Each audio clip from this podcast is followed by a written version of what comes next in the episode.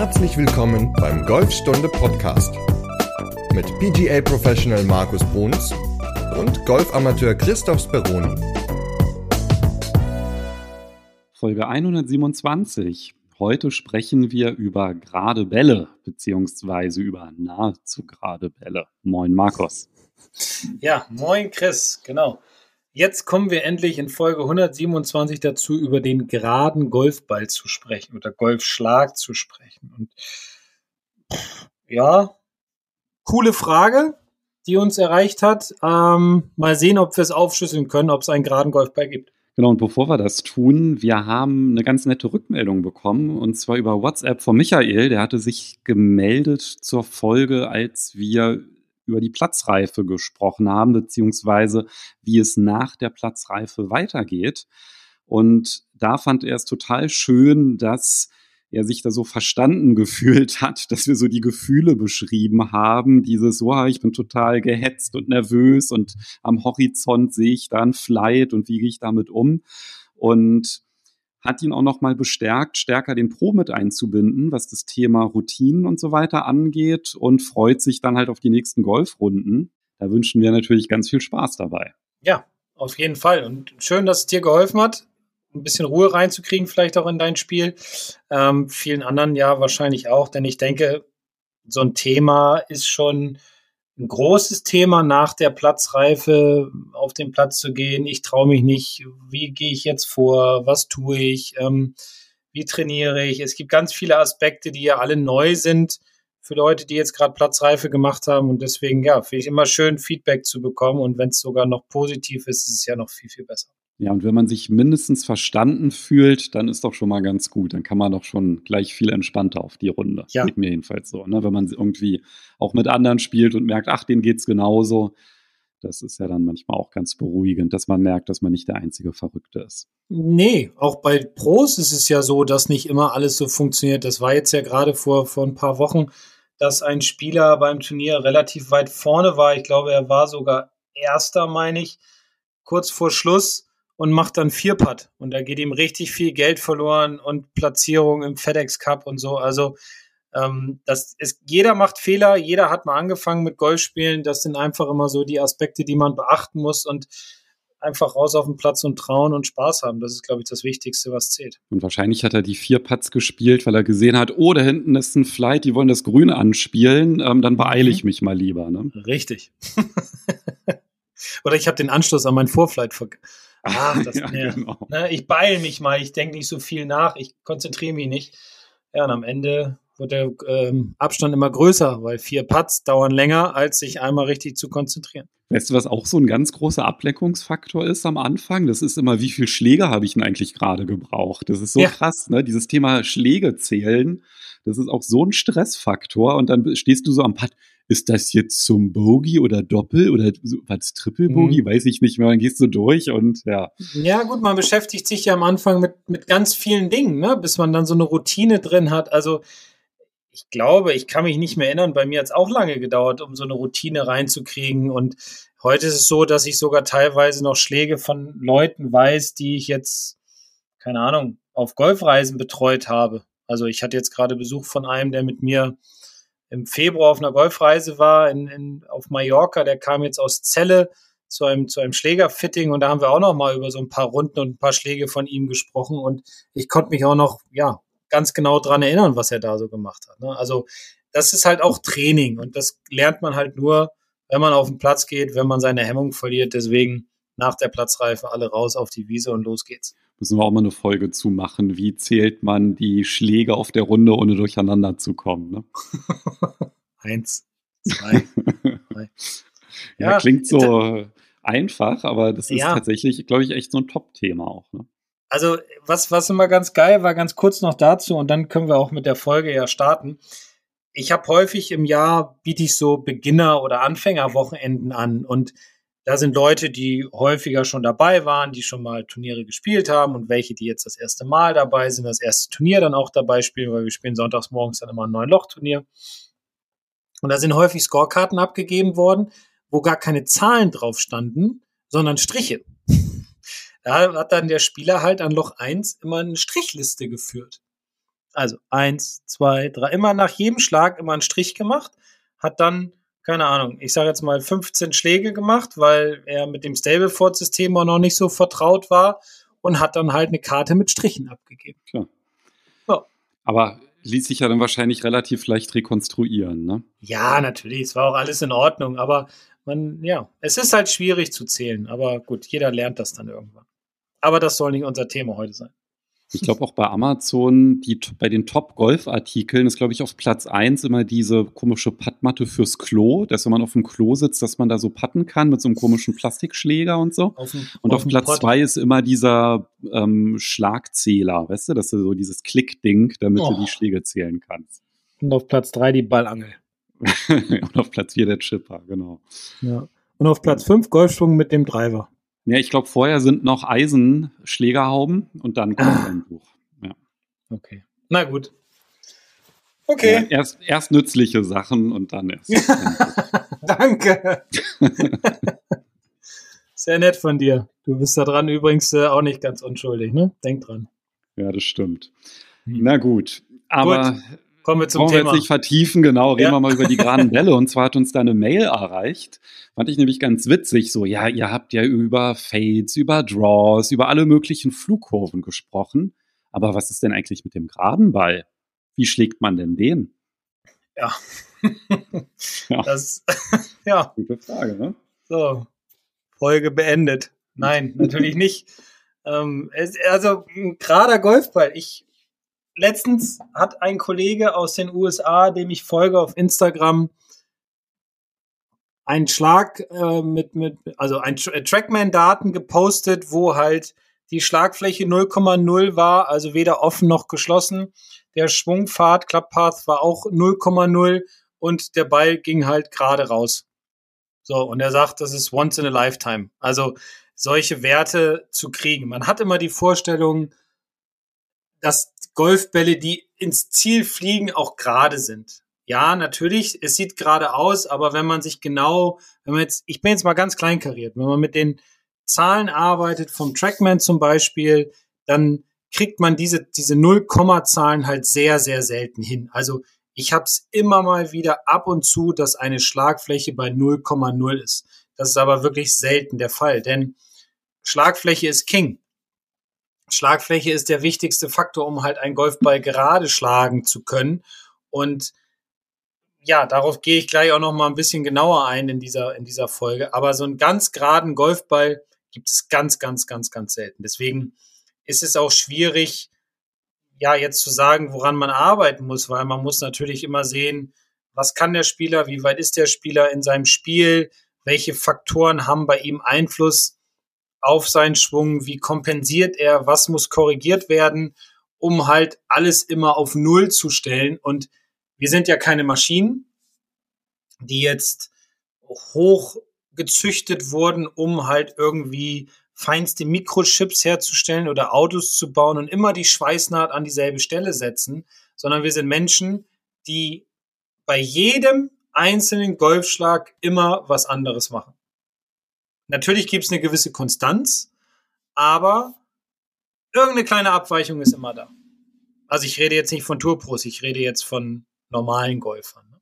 Ja, und jetzt könnte man ja auch sagen, Mann, was sind denn das für Korinthenkacker? Ist es ja wohl klar, dass mit einem geraden Ball gemeint ist, ein Ball, der halt so halbwegs gerade fliegt.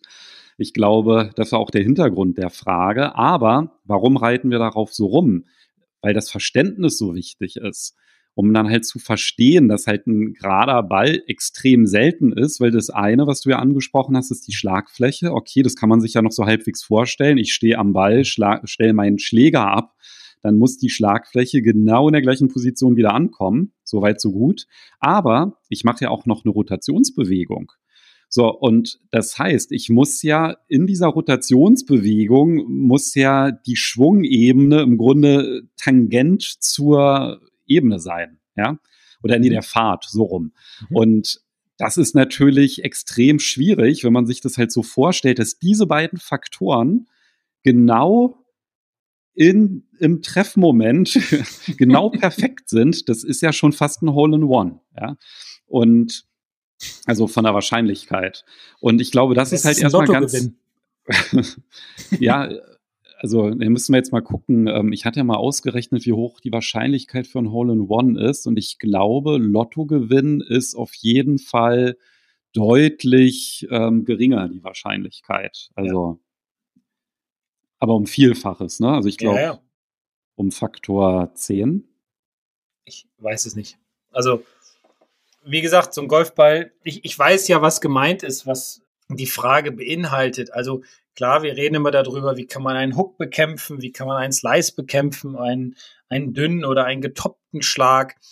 Aber wie kriegt man einen geraden Ball hin? Und ja, genau das ist es. Es muss halt alles zusammenpassen. Es muss halt alles perfekt bei 0,0 sein, damit halt dieser Ball gerade rausgeht. So. Und natürlich sieht es für uns Spieler immer so aus, dass man einen geraden Ball schlägt, aber eine kleine Kurve haben die meisten Schläge und ähm, der landet dann, also wenn er immer gerade fliegen würde oder wenn ich es schaffe, einen geraden Ball zu schlagen und das abrufen könnte, dann würde ich ja ganz viele Fairways in der Mitte treffen. Dann würde ich ganz viele Grüns da treffen, wo ich ihn haben will, sozusagen. Also in der Mitte oder den Ball halt auch einlochen von außen und bräuchte mich im Grunde nur noch richtig ausrichten. Deswegen ist es halt auch so schwer, weil die Schlagfläche, wie gesagt, im Treffmoment muss definitiv erstmal ganz gerade sein, gar keine Abweichung haben, damit der Ball auch in die richtige Richtung fliegt. Und eine kleine Kurve oder ein, ein, ein Flattern hat ein Golfball immer. Und der hat halt auch eine seitliche Drehung und die entsteht natürlich immer dann auch durch die Schwungbahn. Und ich habe jetzt gerade mal nachgeguckt, ja, also dass wir mal hier so über die Wahrscheinlichkeiten sprechen, weil ich habe es jetzt gerade angeschnitten, dann kann ich mir vorstellen, ja, wie ist denn jetzt die Wahrscheinlichkeit von Hole in One, auch wenn es gar nichts mit dem Thema zu tun hat. Also kann man natürlich schlecht berechnen, so eine Wahrscheinlichkeit, aber wenn man sich halt so die Statistiken anguckt, also jeder bei einem Paar drei, ja, ist jeder 2500. Abschlag eines Pros im Loch. Okay. Und bei Amateurturnieren ist es jeder 10.000, zehntausendste Abschlag. So, das heißt, ja, bei, bei Profis ist die Wahrscheinlichkeit, wenn man jetzt einfach diese Durchschnittswerte nimmt, 1 zu 2500 und die Amateure, die brauchen viermal mehr Schläge, um einzulochen. Mhm. Jetzt weiß ich tatsächlich gar nicht selber, weil ich halt nicht so viel mit dem Trackman arbeite, also eigentlich mhm. gar nichts und mein äh, äh, Launch-Monitor den, die, den Schwungpfad, gibt der den eigentlich aus? Ich glaube auch nicht. Also ich sehe dann halt wirklich nur den, die Spin-Werte und so weiter. Da brauche ich ja wirklich den Trackman. Ne? Also die, die günstigen Launch-Monitore, die geben mir den Pfad gar nicht aus. Ich müsste jetzt Garmin. tatsächlich, ja, ich Garmin, müsste. Der macht das. Der macht das, ne? Da müsste ich jetzt nochmal nachgucken. Ja, ja, aber der ist ja mal ausverkauft. Ja, jetzt gibt's den wieder. Jetzt gibt's den wieder. Der Echt? ist jetzt gerade, ja, ja, ist gerade, verlinke ich auch noch mal rein, den haben wir mal letztes Jahr getestet, haben den vorgestellt, super Ding, aber war dann halt jetzt ein halbes Jahr länger. Ja, ich glaube, wahrscheinlich so lange wie meine letzte Golfrunde. Ähm, sieben, acht ja. Monate war der lang ausverkauft. Ja. ja, weil das Ding einfach gut ist und ja, ich finde ihn geil. Also vielleicht kaufe ich mir auch noch mal für Golfreise oder so. Keine Ahnung, brauche ich den Trackman nicht immer mitnehmen. Ja, also man muss natürlich sehen, mit Daten kann man am besten arbeiten oder daran kann man es halt am besten erkennen. Aber, und das war ja die Vorankündigung in Folge 127, die ich gemacht habe, es gibt einen, in Folge 126, Entschuldigung, es gibt einen ganz wichtigen oder einen ganz großen Fehler, der halt dazu führt, dass ein Ball schon mal nicht gerade fliegen kann. Und das ist eigentlich so, ja, einer der, der Fehler überhaupt, nämlich, das Greifen oder das falsche Greifen des Schlägers. Und das ist häufig nämlich so, dass, oder was heißt häufig, die, der Griff hat halt die größte Auswirkung auf die Schlagfläche. Und wenn der nicht richtig am, also wenn die Hände nicht richtig am Griff dran liegen, kann ein Ball halt auch nicht gerade rausfliegen und zumindestens so aussehen, als würde er gerade fliegen. Ich habe jetzt in der Zeit, wo du das gerade erklärt hast, übrigens gerade mal nachgeschaut, ja. Also Lottogewinn ist die Wahrscheinlichkeit in der Gewinnklasse 1, 1 zu 140 Millionen. So, wenn Amateurgolfer eine Wahrscheinlichkeit haben am Paar 3 mit 1 zu 10.000, also jeder zehntausendste Abschlag auf ein Paar 3 ist eine Hole in One, jedenfalls bei Amateurturnieren, dann ist die Wahrscheinlichkeit im Lotto zu gewinnen 14.000 mal unwahrscheinlicher ist es wirklich so selten, dass man diese Werte hat. Also es ist wirklich so, das schafft man höchstens einmal im Leben. Das wäre jetzt so die Wahrscheinlichkeit vom Lottogewinn. Hole in One hört man ja schon, kann man ja auch mal öfter haben, ist auch vielleicht weiter verbreitet. Man kennt wahrscheinlich mehr Leute, die ein Hole in One geschlagen haben, als im Lotto gewonnen. Ist das wirklich so von, also ich will es ja nur so von der Einordnung so ein bisschen haben, um das besser zu verstehen, weil ich mich damit überhaupt nicht beschäftigt habe. Tja, ich musste gerade so schwer atmen, weil ich so drüber nachgedacht habe. Ich benutze nicht immer den Trackman, wenn ich, wenn ich selbst Bälle schlage, weil ich auch einfach mal weg von Zahlen kommen will und mal mehr aufs Gefühl gehen möchte, für mich jetzt.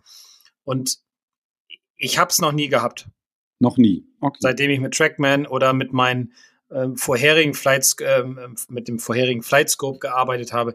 Ich persönlich habe noch nie einen Wert gehabt, wo Stegerfahrt und Schlagfläche beide bei 0,0 waren. Also auch nicht bei deinen Schülern? Nein. Okay. Ja, mal der eine, ja mal der andere, aber nicht beide gleichzeitig. Okay, also das ist dann halt wirklich eine krasse Nummer. Und das ist ja dann halt wirklich wichtig zu verstehen. Also, dass der Ball überhaupt gar keine Kurve hat, gleicht im Grunde einem Lottogewinn. Ja, also der kurft immer irgendwie. Und jetzt ist es ja dann halt nur wichtig, wenn man jetzt fragt, wie schaffe ich es denn gerade Bälle zu schlagen, dass man dann eigentlich sagt, naja, mit so einer Kurve, dass er halt nicht völlig aus der Bahn fliegt. Ja. Und ich glaube, das ist eigentlich dann halt so der Kern. Und dann kommt man ja da schon wieder so ein bisschen näher ran und es trägt ja dann auch wieder zum Verständnis bei, dass Draw und Fade, das sind ja im Grunde vom Ergebnis sind das ja gerade Bälle, die landen im Ziel. Ja, und die haben natürlich eine Flugkurve gehabt, aber sie landen im Ziel. Und in dem Sinne sind sie nahezu gerade. Und das ist ja dann auch immer das, wovon man spricht, All Draw oder Fade, der landet im Ziel.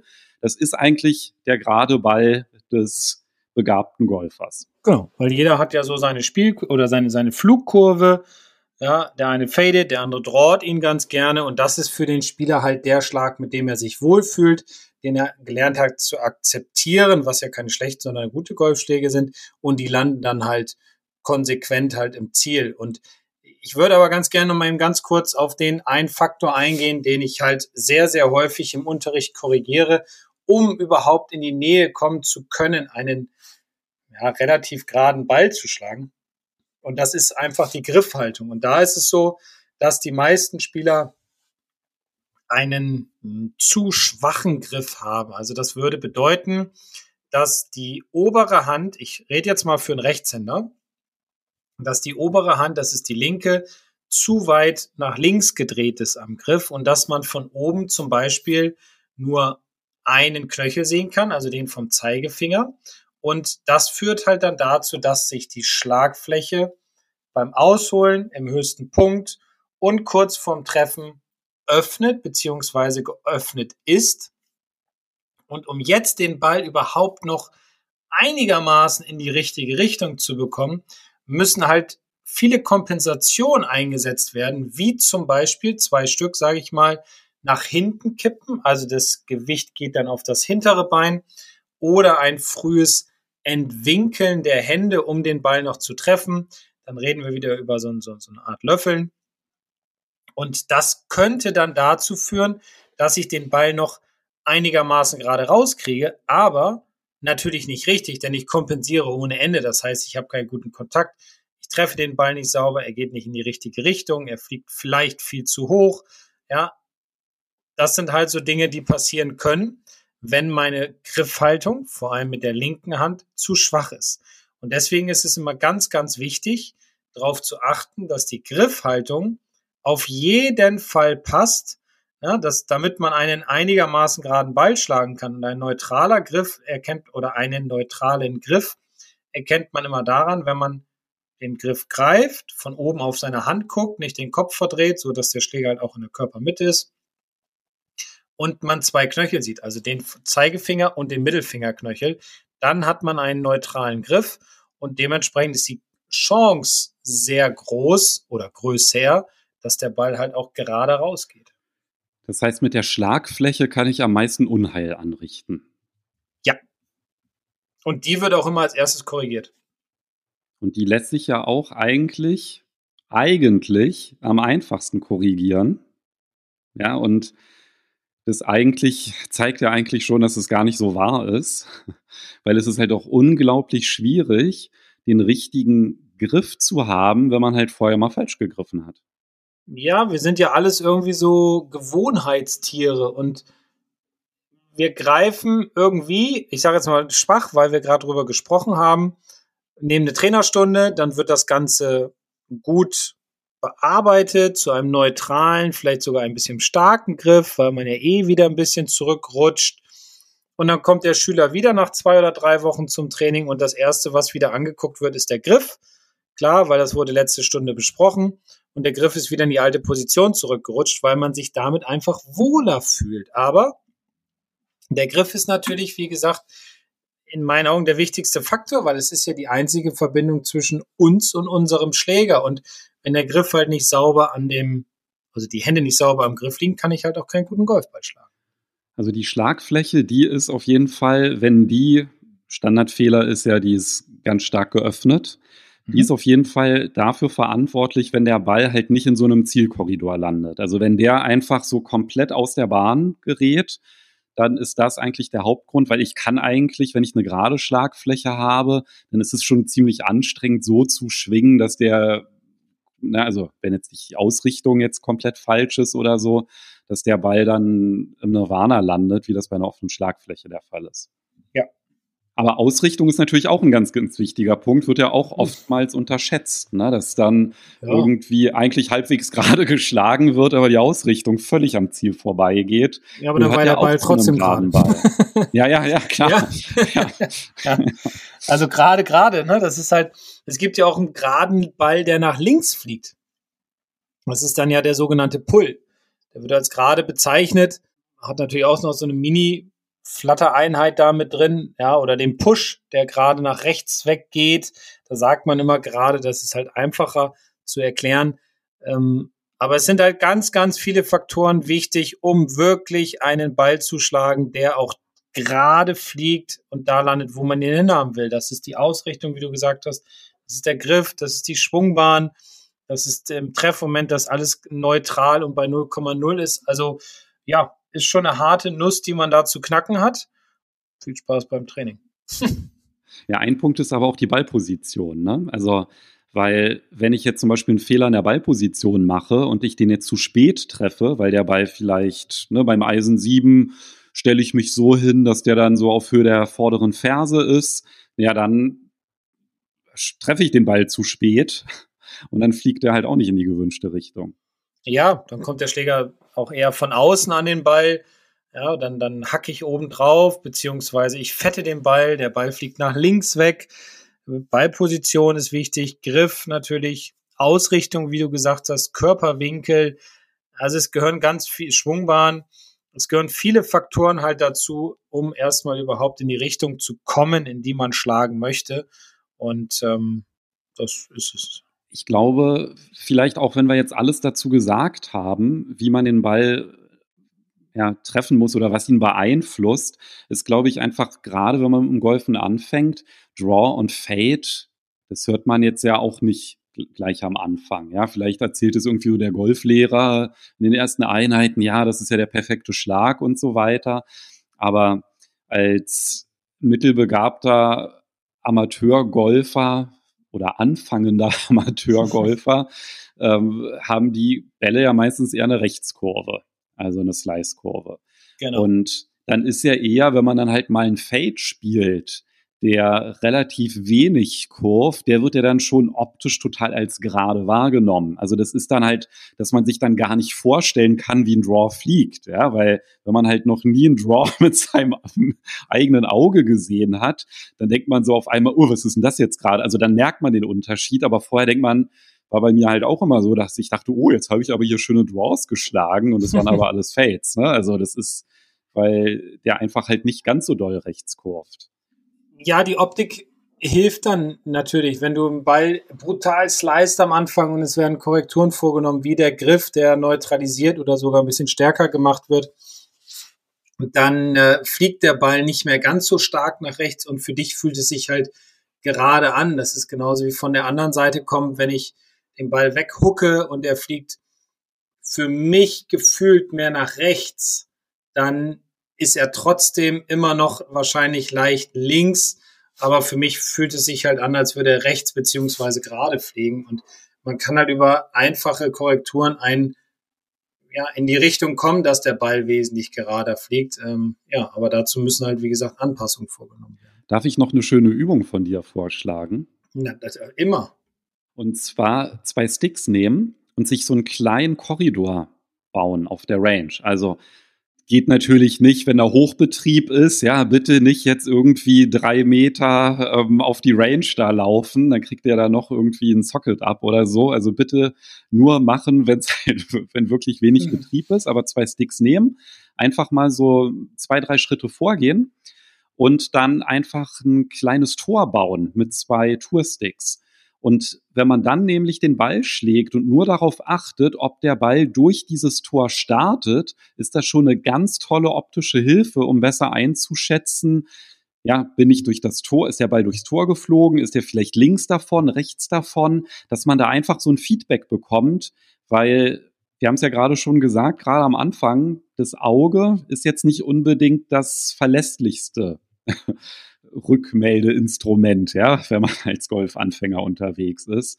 Und das ist halt nochmal so eine ganz gute Übung, um halt wirklich so zu sehen, starten auch wirklich die Bälle gerade, weil wenn nicht, dann ist wahrscheinlich die Schlagfläche schuld.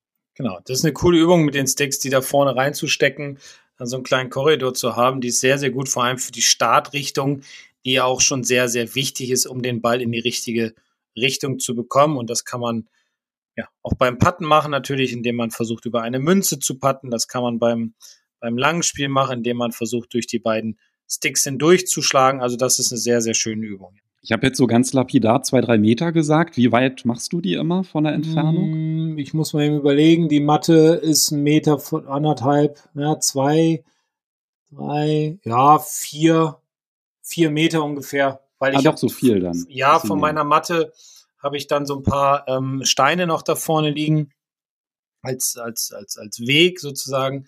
Und äh, ungefähr so vier Meter stecke ich die dann entfernt hin. Und von der Auseinander kommt natürlich dann drauf an, welchen Anspruch man hat an den geraden ja, Ball. Ja, man kann ja erstmal mit einer Schlägerlänge anfangen.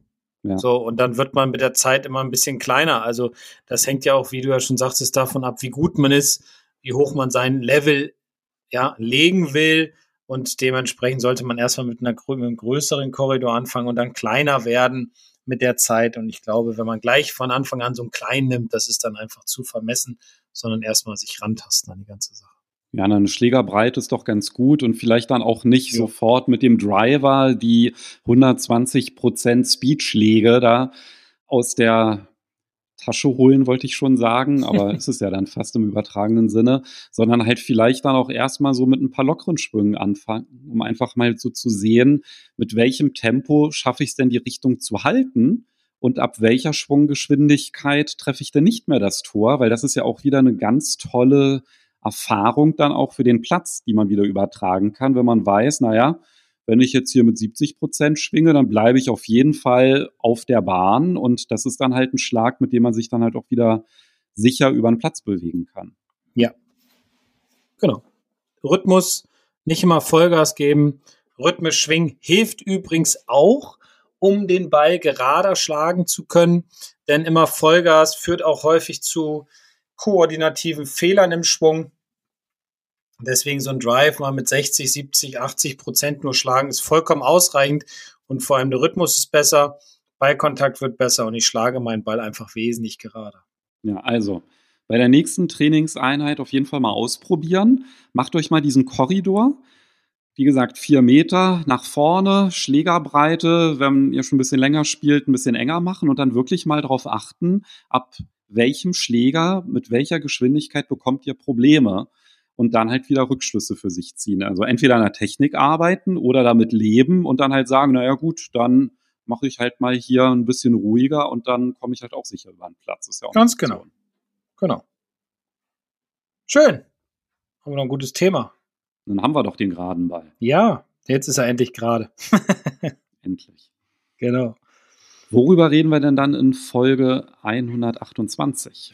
Ja, finde ich auch eine ganz spannende Frage, die wir da bekommen haben per WhatsApp. Und zwar, was mache ich, wenn ich auf anderen Plätzen spiele in Bezug auf die Grüns, also aufs Patten. Und ja, da dachten wir, machen wir doch mal eine Folge zu und deswegen in Folge 128 Einstellung auf die Grüns in anderen Golfclubs. Oh ja, da kommt eine Erinnerung hoch. Erste Mal Winston Golf oder Winston Links gespielt und das war ein Monat bevor die Senior Tour war.